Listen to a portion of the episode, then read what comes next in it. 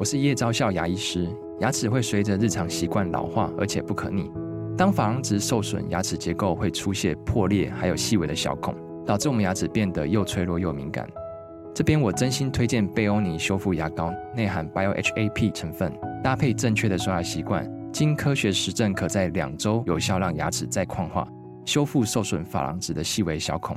相关资讯及购买通路，请参考资讯栏连结。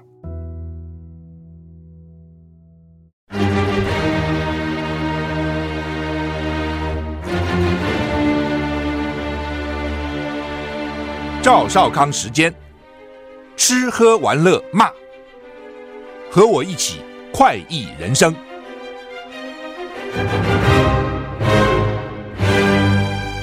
我是赵少康，欢迎你来到赵少康时间的现场。天气哇，今天冷哈，寒流，各地非常寒冷。台北、台中以北就是北部了，及东北部低温十二、十三度，其他地区低温十四到十七度。北部及东北部整天都湿冷，说最冷是明天到礼拜三的清晨啊！你看那个气象预报，你明天是很冷哈。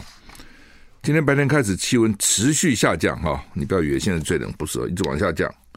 预计北部地区中午起气温会降到十度左右，其他地区气温白天可能还是有升升高一点。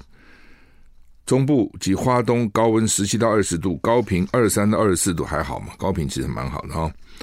各地都是越晚越冷，其中中南部日夜温差很大哈。台台湾台湾南北温差大。北部冷，南部还好了哈，所以你南来南来北往的这个听众朋友要小心啊，你就要注意哈。今天下半天起降雨更明显，而且范围更扩大哈。北部及东北部持续降雨，尤其是基隆北海岸、东北部地区及大台北山区有局部大雨发生的几率。今天晚上开始，如果低温跟水汽配合，北部及宜兰一千到一千五百公尺以上的山区。中南部、花东两千五百到三千公尺以上的高山可能会降雪，啊，就是北部只要一千到一千五，中南部跟花东两千五到三千以上的高山可能降雪。不过降雪的时候不是光低温就降雪，还要跟那个湿度啊等等。如果说不湿很干，它也不会降啊。好，那么所以看起来哈，今天反正今天基本上就越越晚越冷了。哦，那明天就更冷，一直冷到后天上午。礼拜三温度跟今天差不多啊、哦。美国佛罗里达州长迪尚特 （DeSantis） 退出二零二四大选，宣布他挺川普哈、美国佛罗里达州长迪尚特退出二零二四美国总统大选，他透过影片宣布支持川普。CNN 报道，佛罗里达州长迪尚特 （DeSantis）。发表将近五分钟长的影片，表示他很清楚，大部分共和党初选选民想要给 Donald Trump 另一次机会。DeSantis 说呢，我承诺支持共和党提名人选，并且将会遵守这项承诺。他对自己百分之百履行承诺感到骄傲，尽管他跟川普存在着意见分歧，但是川普比现任总统拜登优秀，这点很清楚。这个表示。DeSantis 要退出二零二四大选的竞争，在 DeSantis 退出以后呢，前美国驻联合国大使海利成为川普在共和党里面唯一重要的竞争对手。DeSantis 说，他为川普背书，因为我们不能回到过去共和党守旧派，或是将海利代表的陈腐同和主义装旧瓶新瓶装旧酒。海利则回应说。他是保守派唯一可以击败现任美国总统拜登的人。英国广播公司 BBC 报道，DeSantis 发表这部影这支影片出人意料，发布时机在本周 New Hampshire 初选前，他的初选民调支持度只有个位数。哈，好，这什么意思？哈，就是美国是这样，他美国有初选嘛？这初选可以搞到一年，你看现在才一月，对不对？现在开始哈，然后呢？搞搞一搞，差不多搞将近一年，两党都是哈。那到底这个制度好还是不好哈？那美国已经搞这么久了哦，好处坏处当然就是很花时间嘛。一个候选人一年等于都在竞选，好处是说他一周一周去跑啊。美国那么大，台湾这么小，都跑起来很累。美国那么大，他一周周去，等于是竞选活动。哦，然后呢，媒体会报道嘛。一开始的时候，其实基本上都很多人，像共和党现在这么少人，很少的。以前大概都是有十二十几个人，开始之后我要选，我要选，我要选，然后呢就排一排在那个台上，我看那个怎么变呢？好像每个人反正讲几句话吧，然后呢一次一次就淘汰了。有人觉得说自己民调不行啊，或有人觉得自己募款募不到啊，就自动退出。这么搞搞个几个月下来呢，最后大概就剩下两三个主要候选人。那这次比较特别，因为拜登是现任的总统。所以通常现任总统都是优先，因为他有资源嘛，而且他是现现任，除非他做做太烂，否则的话呢，都都会党里面都会支持他继续了。那挑战通常很多人，尤其像拜登哦，这个政绩又不好，一定很多人要挑战他。可是这次因为川普要出来，所以挑战者也不多。原来就看那么两三个挑战者。那这个佛罗里达州长呢，DeSantis 原来是被认为是最有机会的哦，他在佛罗里达州也是大赢对手，而且呢会讲话，年纪也轻啊、等等都觉得他很好。结果跟川普一出来，川普就独占鳌头，他又不行了哦。那这个海莉呢，海莉跟我是校友哦，是 我们 Clemson 的校友，南卡罗来纳的啊、那他做过美国驻联合国大使，然后他这次要出来。你看，像台湾如果要选哪一个要选举，会你会讲你是保守派吗？不会吧？你你说你是改革派，你保守你选什么鬼啊？但是呢，海莉现在就说我是保守派，而且我是保守派唯一可以击倒拜登的人哦。那英国还有保守党呢，就对台湾来讲，保守是一个不好的名词，是一个不思不思进取啦，然后呢守旧啦哦的反对。进步了，等等，但是在西方来讲，保守并不是一个不好的名词啊。有的时候，反正 liberal 这种自由派反而是不好的啊。那好吧，所以现在我问海莉打不过川普的啦，你看好了，再没多久海莉也要宣布退出。反正现在刚开始嘛，才开始才一月啊，所以选举这东西真的很难讲啊。你说 d e s e n t e r s 原来是非常强。因为因为原来共和党里面很多人讨厌川普，就觉得说呢，那那谁能够打败川普呢？就是 d e s e n t e r s。就现在他今天也退出，而且这么早退出，很奇怪。通常会再干一阵子啊，那根本因为民调太差了，只有个位数。你说民调你川普的五十几趴，你说我有个二三十趴还可以拼，那只有七趴八趴。不过这很难讲哦，有很多时候呢，很多人开始不看好，诶。最后民调也爬上来的也有，也不是没有了哈。好，这个蔡英文的好朋友葛莱仪啊，挺台湾，左批 Bloomberg 的文章，右批川普。葛莱仪在 X 发文批评彭博不应该在每篇关于美台文章都提到，说这个是冒着激怒中国的风险，并驳斥美国前总统川普声称台湾抢走美国晶片生意的说法。葛莱伊啊，在社群媒体 X X 是 Twitter 的前身呐、啊。当天 Bloomberg 一月十七号报道，标题是“美国国会议员激进达成与台湾的税务协议，避免双重课税，冒着惹怒中国的风险”。葛莱伊发文说：“美台税务协议对双方企业都有益，美台协议都会由美国在台协会签署。Bloomberg 政治版，你们请不要再写到美国及台湾的每篇文章中。”都提到正在考量的措施，冒着惹怒中国的风险，好吗？此外，葛莱也在 X 发文张贴去年美国福斯新闻 Fox News 访问川普的影片，并称很抱歉，川普台湾并没有抢走美国的晶片生意。根据这段影片，川普当时受访时直直接指责台湾抢走美国的晶片生意，并说美国早该阻止他们，应该向台湾征收关税。对了，川普反正是每天乱讲一通啊。那当然，这也不是说葛莱仪讨厌他，很多美国人也讨厌他了。但是没办法，那你现在拜登的是这个样子啊？哦，那这个东西怎么办呢？哦，就说美美国之所以不做晶片，是因为对在美国做晶片划不来嘛。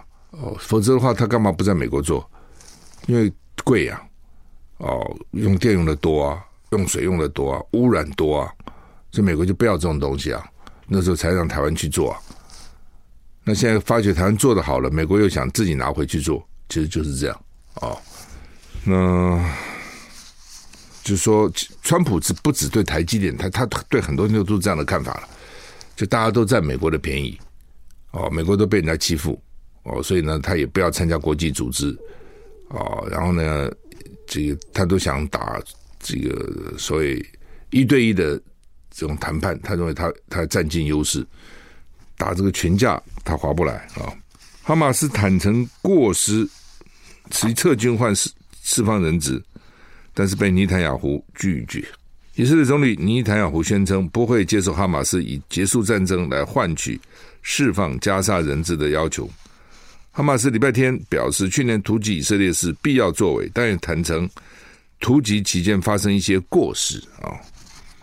巴勒斯坦伊斯兰激进运动哈马斯针对去年十月七号的突袭发表了十六页的报告。报告说，突袭是对对抗以色列占领加沙的必要作为，但也坦诚啊，但也坦诚他在中间也犯了一些错误。到底犯了什么错误呢？休息一下再回来。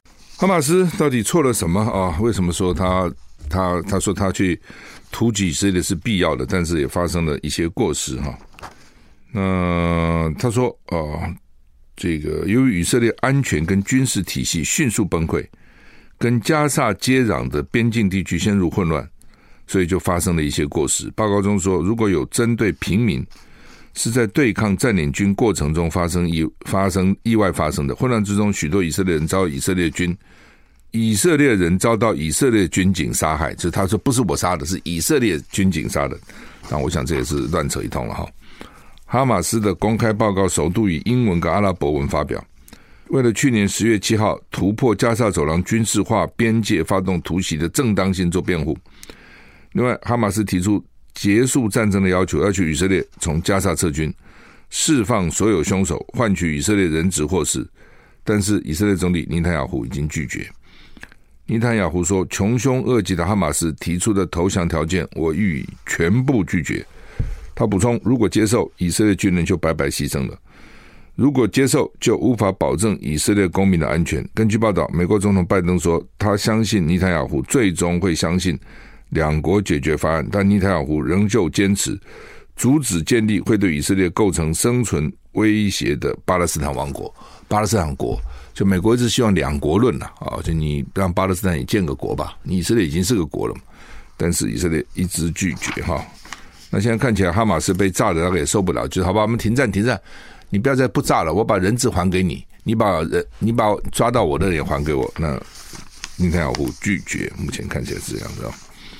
那打到什么时候呢？啊，美国驻伊拉克基地被飞弹攻击，白宫说要很严肃的看待。白宫今天说，伊朗支持的好战分子周末期间对美军在伊拉克一个基地展开攻击，美国对此极其严肃看待。法新社报道，美国军方表示呢，伊朗支持的好战分子昨天深夜对伊拉克西部阿萨德空军基地阿萨 Air Base 发射了多枚弹道飞弹跟火箭，造成一名伊拉克人死亡，并可能有多名美国人伤亡。攻击这座基地的大部分飞弹跟火箭都遭到防空系统拦截，但是显然还是有漏网之鱼了啊，否则就不会有人伤亡了嘛。美国副国家安全顾问范纳。强调这是非常严重的攻击，运用弹道飞弹的军力构成真正的威胁哦。他说：“我们将做出回应，会展开攻击，对展开攻击的团体来追究责任。我向你们保证，我们极其严肃看待这个事情，包括最新的攻击在内呢。多数攻击事件都是伊拉克伊斯兰反抗运动所为。该组织是是什么组织呢？是跟伊朗有关的。”武装组织组成的松散联盟，并不是一个很纪律严明的、很松散的。他主要报复美国在以色列跟哈马斯战争中力挺以色列，就是你美国挺以色列，我在海外打你，啊，就打这种游击战啊。那现在看起来用飞弹都要用很多飞弹，一颗不行啊，很多里面呢有一些给你拦截的，有些就达到目的了啊。俄罗斯指控顿内斯克被乌克兰炮炮击，死了至少二十七个人，每天都在死人。俄罗斯任命的官员说呢，俄罗斯控制的乌东顿内斯克发生炮击，造成至少二十七人死亡，多人受伤。BBC 报道，俄罗斯任命的顿内茨克州长，就是他，他拿下顿内茨克以后，州长就他任命，不是选的。这个州长说呢，这个针对市场的攻击很可怕，伤亡人数可能会增加。不过，被指控发动攻击的乌克兰陆军军团说，他们没有发动攻击。乌军部队呢否认参与，表示顿内茨克是乌克兰的，俄罗斯必须被夺走的乌克兰人的性命负责。他们现在很绝，都不承认是自己干的啊，都不是我啊。俄罗斯负责的顿内茨克市长批评呢。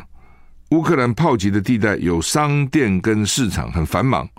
俄罗斯外交部说，乌克兰军队使用了西方提供的武器，这是恐怖行为。CNN 报道，造成至少四十五人死伤，两名儿童。这个地区并不是完全由俄罗斯军队控制，在东部战斗的前线。CNN 报道，俄乌战争的前线老鼠横行。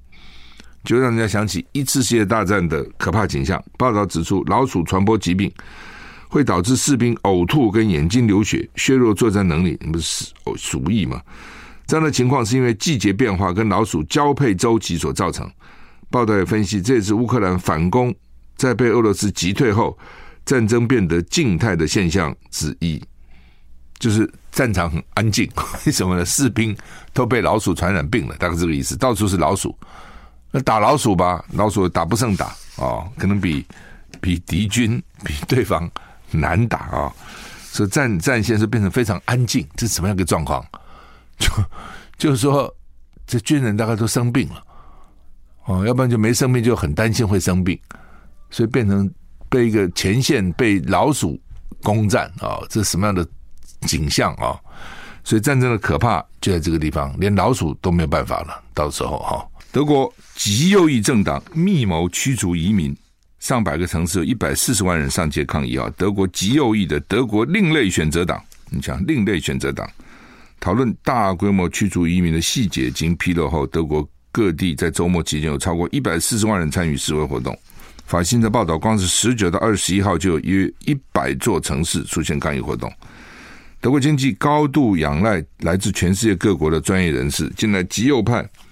排外势力壮大，德国业界忧心将吓走外国员工，重创德国的开放形象，只会让原本严重的缺工问题雪上加霜。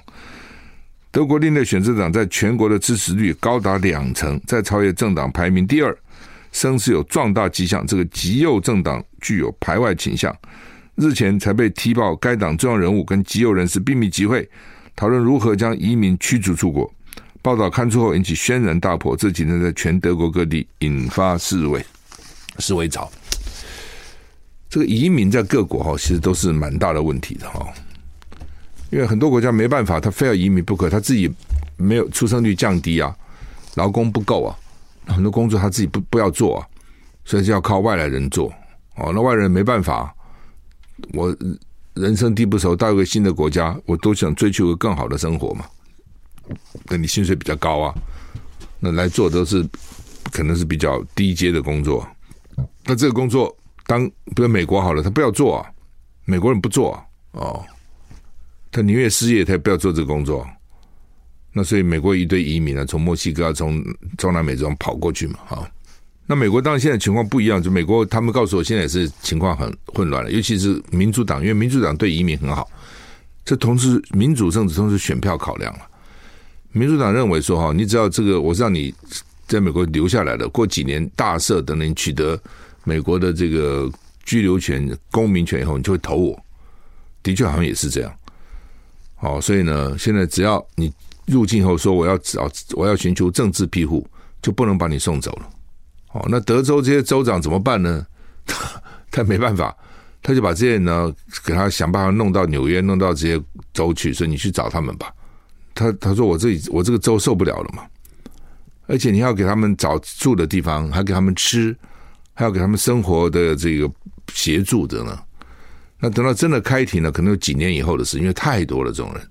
然后呢，等到真的要开庭，搞不好就跑了，就变成非法。他现在可以合法待在这里哦，因为他是来寻求政治庇护的嘛。哦，那你你要你那你不能说你没有没有理由啊，你要审法院要审呐、啊。那法院现在人满为患呐，那几年后才审得到啊。那审到之前我都合法，那快审到了，我知道我这绝对不会审过，搞不好就跑了，类似这样，或者审判期间跑了啊。那是美国，那欧洲一样啊，哦，一一他也需要人呐、啊，那他需要人，他从哪里来呢？那就是靠移民了。但是移民的确会造成一些问题啊，你想怎么不会嘛？就有的人是需要移民，有的人就不不想要移民了。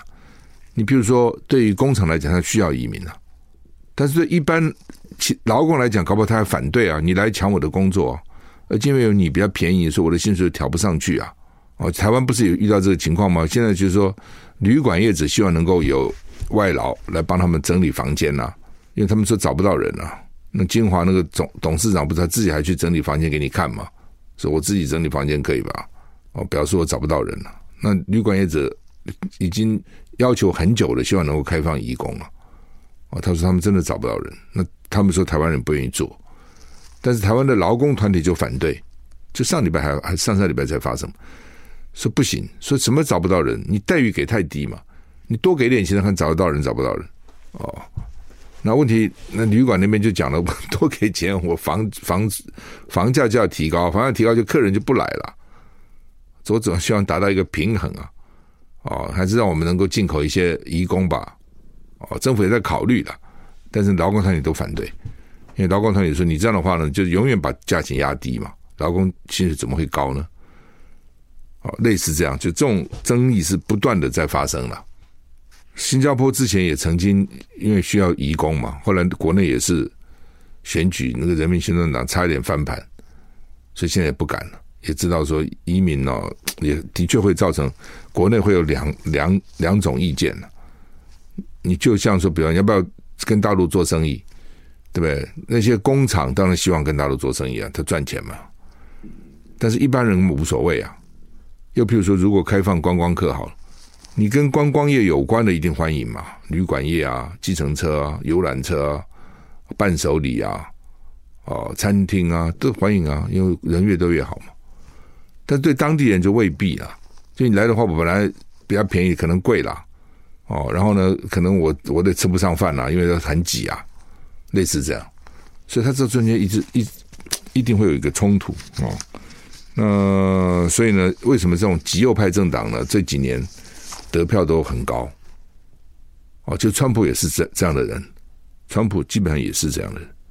哦，那这样的人在选举有他一定的支持者，就觉得说外国人把我们的工作都抢走了，外走外国人把我们的钱都抢走了。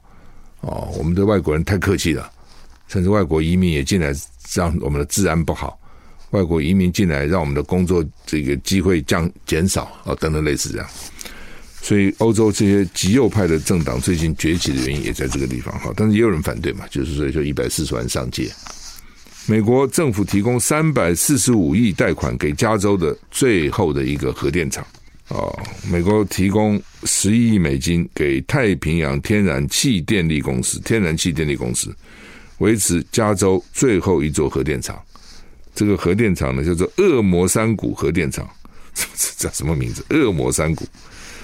美国的核电比例很高，提供了美国将近百分之五十的无碳电力，但是过去十几年来出现衰退。二零一二年以来，美国有十三座核反应器提前关闭。哦，原因有的是天然气，美国产天然气，美国天然气比较便宜。哦。它反而比较贵的啊，有的是其他原因。我们休息一下回来。刚讲哈，是美国的确啊，过去十年哈，这个有十三座核反应器提前关闭。有些是说美国天然气太便宜了，我们天然气那么贵，美国这么便宜，它产这东西啊，它根本连运输都不用啊，它直接拉个管线就好了，就可以发电了。你看便不便宜？它只有产页岩油哦，所以所以美国这个国家真真是得天独厚哈。那有些是反核嘛，哦，有些游说团体啊、利益团体要求议会跟州政府提前关闭。那这个恶魔谷核电厂也是这样，反核团体指责这个电厂离断层只有四点八公里，有安全疑虑。工程专家一再保证没问题，没问题，但是呢，各界还是这样反对啊，听不懂你们工程师讲什么。所以当时大家认为加州不需要核电厂，所以呢，说我们只要再生能源够就好了。另外呢，这个把电力储存起来够就好了。但是呢，前年九月，加州出现破纪录的热浪，大家记得吗？加州的再生能源没有办法稳定的供应，当时恶魔谷核电厂提供全加州九趴的电力，恶魔变成救星之后，加州就通过一项补救式的法律，允许恶魔谷核电厂继续运作，让核电厂合法运作到二零三零年，就是一个临时性法案。这段期间，公司需要补正核电厂延役需要的工程，包括硬体检查、设备更新，符合核电厂研议的规范。所以就给他，现在要给他十亿美金，三百五十四亿，提供政府提供钱给他。前前上礼拜我们不是讲过，电动车如果太冷就不能充电嘛，或是那个电动车的那个电效率会消耗。最近美国大风雪。从北部大城 Chicago 到西南部的德州，极地风暴，气温跌破纪录。芝加哥出现零下负二十三度的低温，电动车快速掉电，充电站大量车潮涌现，很多车主抱怨。世上，大多数电动车都配有电池的预热功能，只要事先准备，调整开车习惯，天冷。也不怕啊、哦，什么意思哈？东密西根电动车协会会长说，多数电动车都内建了预调节功能，只要驾驶在导航系统中设定前往充电站，就会为电池预先加热。但很多车主不了解，什么叫做预先加热呢？可以帮电池预热，部分电动车也能事先预测低温下可行驶的里程数，而且列出附近的充电站。所以呢，他说车主最好预留更长的充电时间，并尽可能把车停在室内，减缓掉电的速度。电动车在低温环境下行驶的里程数会大幅降低，这跟电池的构造可有关。锂电池现在大部分电动车用锂电池，锂电池在液态电解质中流动，产生电能。当电解液变冷，锂电池的流速变慢，释放的能量就减少，就降降低了电池的续航力。而且低温的时候呢，因为电子移动速度慢，电子无法接收电动桩传来的大量电能，充电速度显著下降。它它是双重的问题。第一个，你充电慢，哦，充电就是慢了啊、哦，充电慢了。我我的车大概一小时充电可以跑三十公里，所以如果你充个十小时可以跑三百公里。但是呢，这个他们那个超级超快速就比较快了、哦，而且他们有有有人讲说头。现在我看那个新车广告是说，头一段时间就头十十五分二十分钟可以充还不错的电，这样说了哈。反正第一个冷天的时候充电就慢，第二个冷天的时候电池很快那个电就就大幅降低，形成行车的里程数会降低。所以他是说，电动车有这个所谓预预调节哦，所以你设定是要到充电站，电池预先加热。哦，然后呢，他就会告诉你还可以走多少，这个温度下可以还可以走多少公里，那你就知道多少公里，我这附近有什么充电站嘛？我到得了，到不了，哦，意思是这个意思啊，哦，反正任何事情都没有百分之百完美的，电动车一般是蛮方便的了。我自从开了电动车以后，就不需要到加油站去加油了嘛，就省很多事情，而且它的故障不多，哦，因为它简单嘛。它就是一个电池，就带动马达，然后就反正就带动车子就动了，不像你一般汽车，不管柴油引擎、汽油引擎，还是个引擎啊，所以你有你有电力系统，对不对？哦，要那发电啊，哦，然后呢，你还有油路，哦，油要走啊，哦，然后你这个引擎出来啊，哦，再带动一堆东西啊。哦然后呢，再到轮轮胎上去啊，这中间都会容易发生故障，所以一般的汽油、柴油车故障多，电动车少啊。不过电动车的问题是，有时候等个零件等蛮久，它库存不够，因为大概销销路太好了，发展太快了，各有利弊了哈。另外就是它，因为它是铝合金啊，所以呢，它这个一旦板起筋来可贵了哈，它不给你板，它把你切掉啊。那立法院到底怎么回事？跑出一个傅崐萁啊？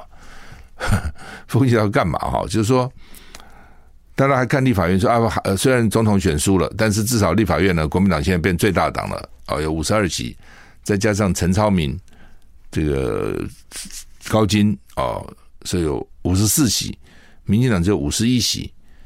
问题是五十四席不过半呐、所以呢，你还要看民众党的八席。那民众党呢就推出一个四个条件要改革国会，就是说你们啊，二十八号以前给我谁能够跟我。这个呼应啊，跟我合作改革国会，我就支持他。那民众党是八席，现在对立法院长其实是呃蛮重要的，他加到哪里哪里就赢嘛。好，那他也，但是呢，他又很为难，因为他的支持是蓝绿都有，所以他如果站在跟绿合作，蓝就笑他。你看看你是小绿，他跟蓝合作呢，绿可能会笑他，所以他 他们他怎么办？啊，他就说好吧，我提出四点国会改革，你们谁愿意接受？我们再来谈，但他并没有说，他话讲没有清楚，他并没有说我自己到底推不推人。他如果自己推人，那我干嘛跟你合作？国民党就赢了。他自己推人，国民党就赢了。国民党五十四席嘛，你八席你搞你自己的，他加在哪边哪边才赢嘛？对？那另外一讲，他开放让这个八个人自己去决定，那可麻烦了。那一定要想尽办法哦，这个大家都要抢嘛。而且搞不好那种金钱啊什么都出来了啊！以前不是没出现过啊？要挖几个人很有哪有那么困难吗？你想立法院里面要挖几个人，对不对？给很多的钱，重赏之下会很困难吗？不会的啊！好，那民主要的原因就是两党都不信任柯文哲，觉得这柯文哲这人不可信哦。因为我就是答应你的，好吧？我跟你一起改革国会，你的票一定投我吗？也不一定啊。你也没说就是一定啊，你也没说你自己推不推人啊。假如说我们都同意你了，两党呢跟你们拍你马屁，都说同意啊，讲的太好了。然后你突然说好吧，我还是不满意，干脆啊，我们投投我们自己人好了。那这样这两党，或是说我刚刚开放算了，那两党不是一鼻子灰吗？所以呢，两个大党就觉得面子丢不起，也不敢去跟他答应啊。那傅昆萁就冲出来说：“我答应。”我都同意，而且我十八个月之内呢，我就把立法院给改革了。立立法院有没有地方要改革？当然很多地方要改革嘛。所以今天就问我，我就觉得啊，那你就答应他就是了嘛，也没什么了不起，也不是干嘛，这也不是私相授受。哦，说好我有四点。哦，当然民众党也用想想用这个来博取好名啦。就你看看，你们都要来巴结我，我没有要个人的利益啊，我就是要为立法院好啊。哦，就想出这一招来，的确。当他刚推出来的时候，大家也觉得还不错，哎，还蛮厉害的，推出这一招来，哦，但是呢，接着那个两党呢都没有真的具体回应他，所以柯文哲昨天讲，除了傅昆萁回应我，那傅昆萁为什么回应你呢？因为傅昆萁他现在党看起来国民党中央没有要支持他嘛，啊、哦，那傅崐萁要争，傅昆萁的厉害呢，第一个他在花莲很厉害，的确选举很厉害。第二点呢，他的确很早就在动，他就联络这些地方派系，他很厉害哦，跟他们这个之前呢，朱立伦上次选党主席，就傅昆萁帮他在运作。那这次呢，在选立委的时候，你要知道，要选院长东西不是选这个时候才来 work 啊，你早就要开始活动了，在立委选举的时候，你就要去关心了。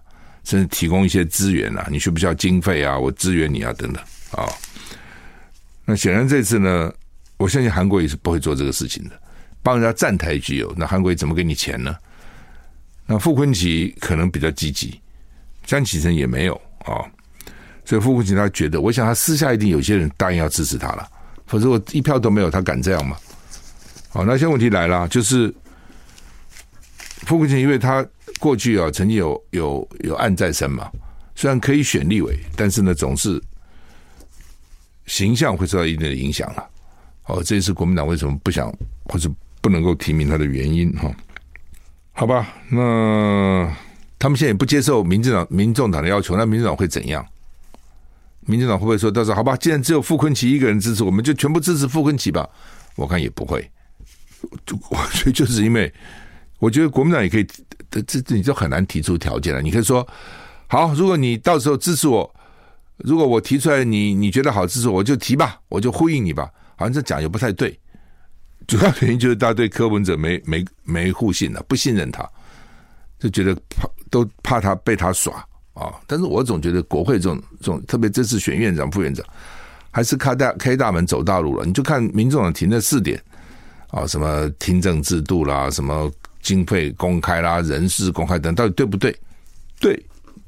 就像当当天我先回应他，我说这四点可以，但是我再加码一点。然后呢，后来我再加码四点，对，你提四点，我提五点。哦，这种东西就是有来有往，你都不理他，好像也很奇怪，为什么他提国会改革也没错，为什么都不理他呢？好吧，那联合报又说，傅崐萁呢，其实意不在立法院长、副院长，在党团的总召。但是如果要选个党团总召，需要搞成这么？轰动吗？因为立法院的党团呢，他们是轮流的，哦，就是今年你当总召，明年就换他，后年换他这样，所以呢，基本上有意的人啊，那就是反正不是你就是他嘛，啊，只是用轮的啦，啊，那需要这样去抢院长、副院长，然后呢，意在总召吗？哦，我觉得他可能原来就想抢院长，还不是副院长，哦，那只是呢。现在退而求其次，说好吧，没有院长，我只好当副院长。那你副院长也不给他，哦，那他是不是还对党团总召有兴趣？我也怀疑了啊、我也怀疑。那目前想想要干党团总召，大概有赖世宝、李彦秀，据我了解啊、所以原来江启臣可能也想，不过他现在去当副院长。今天另外一个新闻也很有意思啊，就讲说你去买票都买不到嘛？为什么黄牛买缺？所以他们用这种。非法程式，四秒就把票都买光了，四秒钟。那你四秒能够买你的票，怎么会把票都买光呢？然后再加一千两千当黄牛票。假如说你真的去排队，我常常觉得，比如你去排队，我有时间，我我没有时间嘛，那我时间做别的事情嘛。那你有时间你去排嘛，然后你加一点价卖给我，我觉得我可以接受的。哦，他也是付出他的人力，但他是人力去排啊。那当然，我不能接受是有些黄牛集团，比如他五六个人轮流在那边排，有没有？一个人买四张票，有的是现买，买完呢，他就排到后面，另外人上前买，那他们就在那边轮来轮去。哦，有一次我在电影院门前跟黄牛吵架，哦，那时候还在服兵役啊，啊，就吵吵到警察都来了。我说你这太差劲了嘛，警察你也不管你搞什么，这卖票的你也不管，这这你都认识的，你就这样一直卖给他，其他人在后面一直排啊，哦，黄黄牛就过来要围殴我哈，然后我就跟黄牛吵架。那那个时候至少还用人在那边排嘛，他现在用电脑程式一下就给你扫光光！所以呢，这个民众就很气，你知道哦？所以你这个，我现在都在怀疑，比如他们现在那个每次选举前要争什么凯达格兰大道，这有没有这些招？如果你你可以用四秒钟抢票，你也可以去抢那个位置啊，他也是上电脑去弄啊，哦。所以为什么每次都是只有某些人抢到，某些人抢不到，或某些党抢得到，某些党抢不到？我都有点怀疑了，我都有点怀疑，但我没有证据了，也不敢乱讲哈。